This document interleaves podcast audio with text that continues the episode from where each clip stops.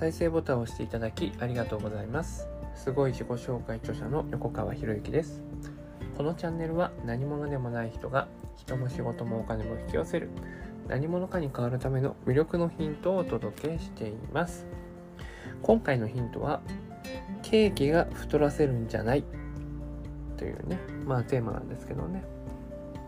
うんまあ最近よくいただく相談で甘いものが止まらないとかね。ダイエット頑張ってるんだけどもどうしてもケーキを食べてしまうみたいな相談をねいただいたんで、うん、そうするとね、うん、ダイエットできない原因とかねまあ痩せたいっていう。けれども、まあ、実現できてないって話なんでしょうけど諸悪の根源っていうかあの なんだろこの相談受けると僕いつも思うんですけどケーキがとか甘いものがとか言うんですけど主語が自分じゃないんですよね。主語が自分じゃない。だってケーキはそこに存在しているだけで自分を太らせるなんて絶対ないですよね。チョコレートが目の前にあるだけでそのチョコレートが自分を太らせるなんて絶対にないですよね。なんで太るのかって言ったらそのケーキを食べた自分ですよね。自分がケーキを食べたから太るんですよね。自分がチョコレートを食べたから太るんですよね。まあ言われてみれば当たり前の話ですよ。当たり前の話なんだけれども会話をしているとその当たり前の部分がすっぽりと抜けているわけです。主語がすごい大事だよね。主語。会話をしている時に主語を気にする人ってほとんどいないんですよ。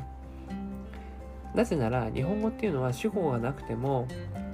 ね、主語がなくても会話通用するからですよ。でそして主語主語を意識して話しましょうなんて言われないじゃないですか。で一方英語とかだとね最初が必ず主語から始まりますよね。I とか You とか He とかね。She とかね。They とかね。We とかね、だから無意識的に主語を意識する文化なんですよね。でも日本語ってねよっぽどのことがないか普通の会話で主語を入れるなんてないですよね。まあ入れるとすれば、ね、何か自分のことを主張したい時にね、私はみたいなでも俺はとか。みたいなそのぐらいだと思うんですけどそれだって無意識じゃないですか。意識して自分で主語を使って言っているかどうかと言われたら多分ほとんどの人が意識して主語を使うなんてことやってないんですよ。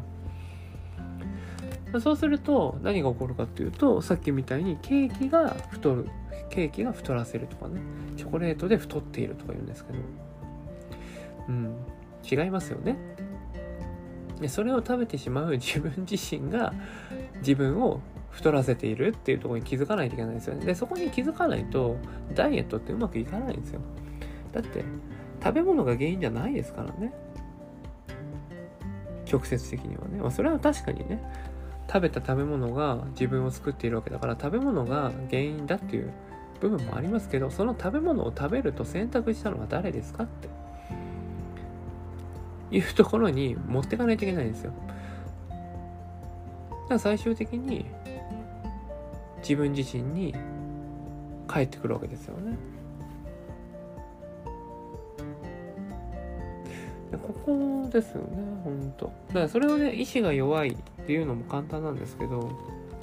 意志が強い人なんてそういないんですよ、逆に言うとね。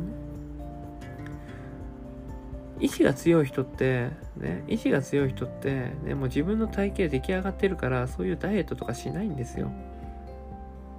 そうすると、ダイエットしなければいけない、ね、と思う体型になってる時点で、自分は意志が弱いってまず認めないといけないですよね。でね、よくありがちなのは、私は意志が弱いから食べちゃうんですって言うんですけど、その意志が弱いことを理由にして食べてるわけですよね。でそれはね、食べてるんだから結果としてどうなるかって言ったら、体重増えますよね。じゃあ最初ねその人は無意識で何を持ってるのかっていうと今の体重をキープするためにですか？今の体重をキープするために甘いものを食べる。今の体重をキープするために自分が意志が弱いって言っちゃうわけですよ。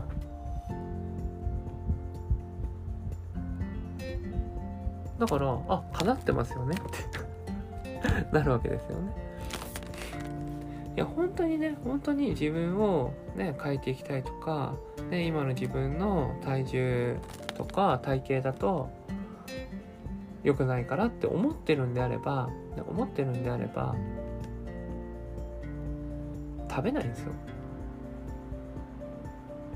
いや食べたくなるんですよ。もちろん食べたくなるんだけど食べたくなる瞬間に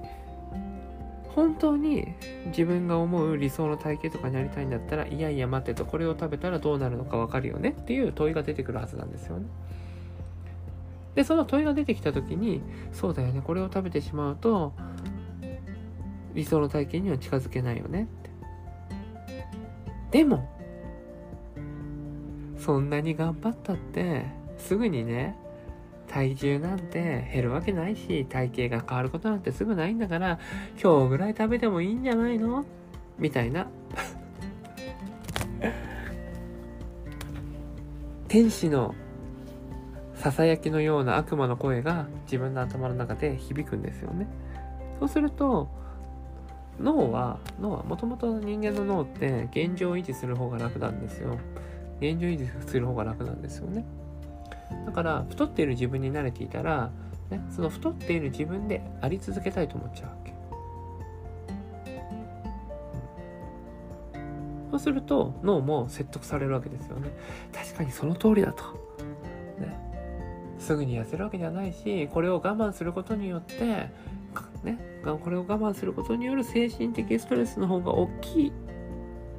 でもその精神的ストレスを抱えていたら仕事とかねイライラしてしまって周りに迷惑をかけるかもしれない。だったら食べちゃえばいいじゃない。みたいな。いやまあ人それぞれね。人それぞれどんなね、まあの脳内会話がされてるかわからないですけど。うん。ちなみに今のは僕の脳内会話ですよ。僕も甘いもの好きなんでね、ケーキも食べるし、ね、お酒も飲むし、ケーキも食べるし、まあ、基本ね、あの、好き嫌いないんですよ。好き嫌いないんですよ。よく聞かれるんですよね。えー、好き嫌いありますかって言われたら、ないですよって。まあまあまあまあ、積極的に食べないものありますよね。パセリとかね。よくわかんないからね。なんでパセリがね、よく乗ってるじゃないですか、パセリ。パセリ乗ってたりすると、もう取り除くんですよね。美味しくないからね。うん。まあ、嫌いだと言われればそうなんだけど、まあ、パセリの話はどう置いといてね。甘いもの僕好きなんですよ。でも甘いものを食べていいタイミングと食べちゃいけないタイミングってやっぱ見極める必要があるんですよね。うん、甘いものを食べていいタイミングっていうのはもう一日もうやりきったタイミングですよね。もう全部自分のやりたいことっていうか、やるべきこと全部やって、もうこれ以上作業ないですよっていう時には甘いものを食べるようにしてますよ。とすると、逆を言うとね、甘いものを用意することによって、ね、用意した自分がね、やるべきことを全部終わらせないといけないっていう風になって生産性が上がったりするんですよね。でそういう風に甘いものを活用するってことはできますよ。でもちろんですけどもちろんですけど甘いものを食べるってことは当然ねリスクもあるわけですよリスクもあるわけですよ、ね、甘いものを食べると一時的にはねぐっと血糖値が上がって体にエネルギーが補給されるんですけど急激に上げたものは急激に下げるわけですよ、うん、あとお医者さんのサイトとか見るとベータエンドルフィンと呼ばれる脳内麻薬物質っていうのも分泌されるみたいですね食べるときにね。だから食べてると気持ちよく感じるんですよ美味しい、ね、甘いもの食べるとね。でもこれって一時的な効果で時間が経てば、まあ、さっき言ったように血糖値が急激に下がって下がってベータエンドルフィンの分泌量も低下してしまうとでそうするとねあのドーパミンが低下した状態になってしまうので体に疲れが出てくるんですよね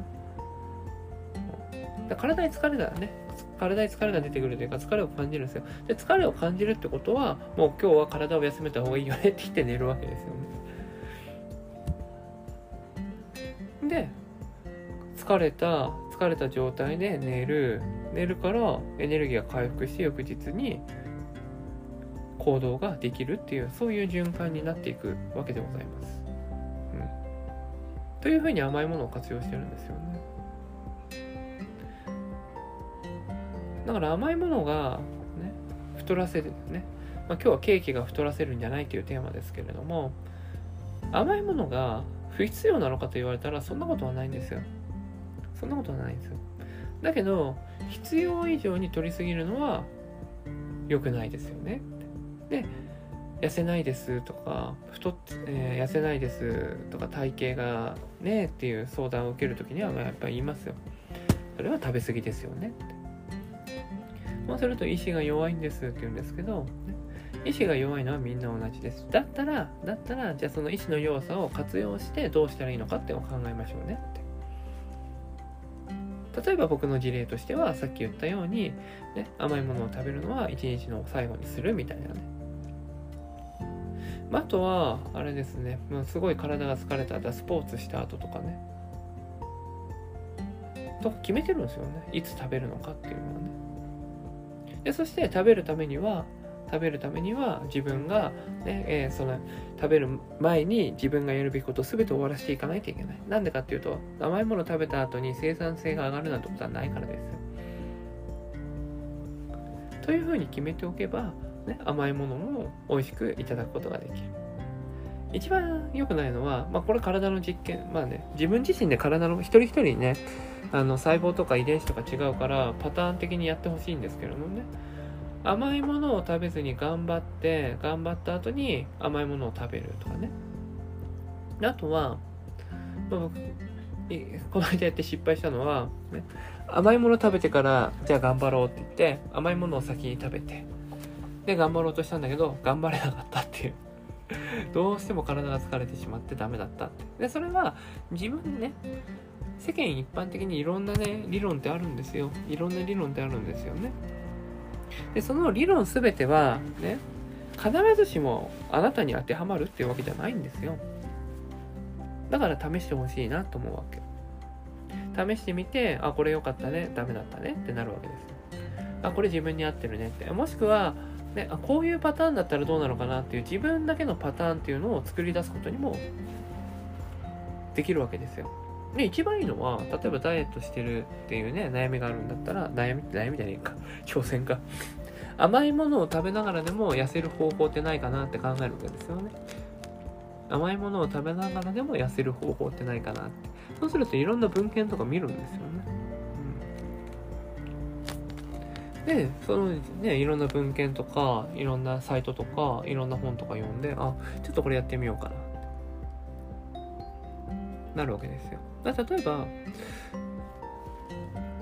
普段の食事の量を減らすっていうこともあると思うんですよね。でも食事の量を減らしたらお腹減っちゃうから甘いものをね、甘いものでお腹を満たそうとしてしまうっていう発想になるわけじゃないですか。そうすると太っちゃうんですよ。じゃなくて、普段食事している時の噛む回数を増やすみたいなことにやるんですよね。おそらく、あのこれあれですけど、太ってる人、太ってる人 って噛む回数少ないんですよね。噛む回数少ないんですよ。だからたくさん食べれちゃうんですよね。だからたくさん噛んでみるっていう。で、その後に、ね、まあ、例えば1日100回とか、ね、一口100回食べて食事をしてみるとかやってみるとかそうすると食事の時間めっちゃかかるんですよね。めっちゃかかるんだけど、でも食べる量は10分で駆け込んで食べる量より多分少ないんですよね。とか。で、いろいろ試すんですよ。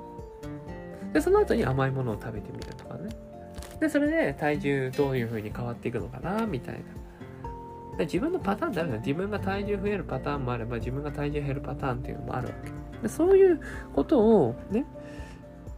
あ、私やっぱりまた痩せなかったんだっていうんじゃなくて、ね、自分の成功パターン、失敗パターンをすれば知ればいいんじゃないですか。で、失敗パターンをたくさん積み重ねていけば、成功パターンわかるわけですよね。というふうに繰り返していって甘いものを食べながら痩せていくっていうね。そういうダイエット方法とかね。で、それを、ね、自分で成功したんだったら今度人に試してみたらいいじゃないですか。で、人に試してみて、あ、この人だったらうまくいく、こういう人だったらうまくいく、こういう人だったらうまくいかないっていうパターンができ始めていったら、今度はそれを人に教えられるようになりますよね。ね人に教えられるようになったら、その教え、ね、自分のダイエット経験を人に教えられるようになったら、それがね、お金に変わったりしますよ。だって甘いもの食べながらね、健康的に痩せたいっていうニーズは絶対あるわけですから。というふうに、ね、日常の中で自分の体を使って経験をしていくことが自分の、えー、価値にもつながっていく。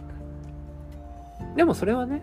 冒頭に今日のタイトルであるようなケーキが太らせたとかね、甘いものが太太らせるとかね、言っちゃうんであればもう俺はダメですね。だって主体的になってないですからね。ケーキを食べるのも、ケーキを食べるのも、ね、甘いものを取るのも全て自分が選んでるわけですよね。ケーキそのものね、目の前にあるケーキそのものが太らせる効果なんて何にもないですよ。それを食べるから太るんですよね。ということは、そのね、ケーキを食べるような、ねえー、自分の生活習慣に、結局そこに戻ってきたりするわけですよ。というところで、まあちょっと長くなっちゃったんですけれどもね。ね、あのケーキが太らせるわけじゃないですからね。ねそのケーキを食べた、ね、そのケーキを食べた自分が自分を太らせてるっていうその自分に常にも返ってくる。そしてでそれを意識するためにはどうしたらいいのかっていうと自分が普段使っている会話の主語を意識してみてください。で自分が使うね、えー、会話で主語を意識するようになると相手の会話の主語がすっごい気になると思います。相手の会話の主語が気になった時に気になるとどうなるかっていうとね、あ、この人は、ねえー、自分のせい、自分の責任だと考えて動いている人なんだ。あ、この人は何でも人のせいにする人なんだな、とか、そういうところもね、いろいろと見えてきますんで、まあ、ぜひ、ね、甘いものを取りすぎてって言ってる人は、ね、その甘いものを取りすぎたからこそ、こういう気づきがたくさんありましたっていうものをね、得ていただければなと思うんですよ。いや、このテーマいくらでも話せるんですけどね、やめときましょうね、この辺でね。はい。ということで、ね。まあ、魅力、一つね、やっぱり体型っていうのも一つ僕魅力だと思うんですよね。うん。だからどういう体型で、自分が憧れる人、自分が理想とする体型はどういう体型なのかって。で、じゃあなんでその体型を自分が理想だとしてるのかっていうところまで考えられるといいかなと思うんですよね。うん。ということで、今回は以上になります。主語、ほんと意識してみてくださいね。このチャンネルでは一人一人が大切な人を幸せに導く世の中にするため、あなたの人生経験で培った魅力を生かして何者かとして活躍してほしい、そんな思いで配信をしています。このチャンネルの音声を隠さず聞いていただくと、魅力ある人たちの考え方や立ち居振る舞いがわかり、人も仕事もお金も引き寄せる何者かに変わっていくことができます。ぜひチャンネルフォローやお友達へのシェアをしていただいて、一緒に何者かになることを実現できたら嬉しいです。魅力のヒント、今回は以上になります。最後までお聴きいただきありがとうございました。また次回お会いします。横川博之でした。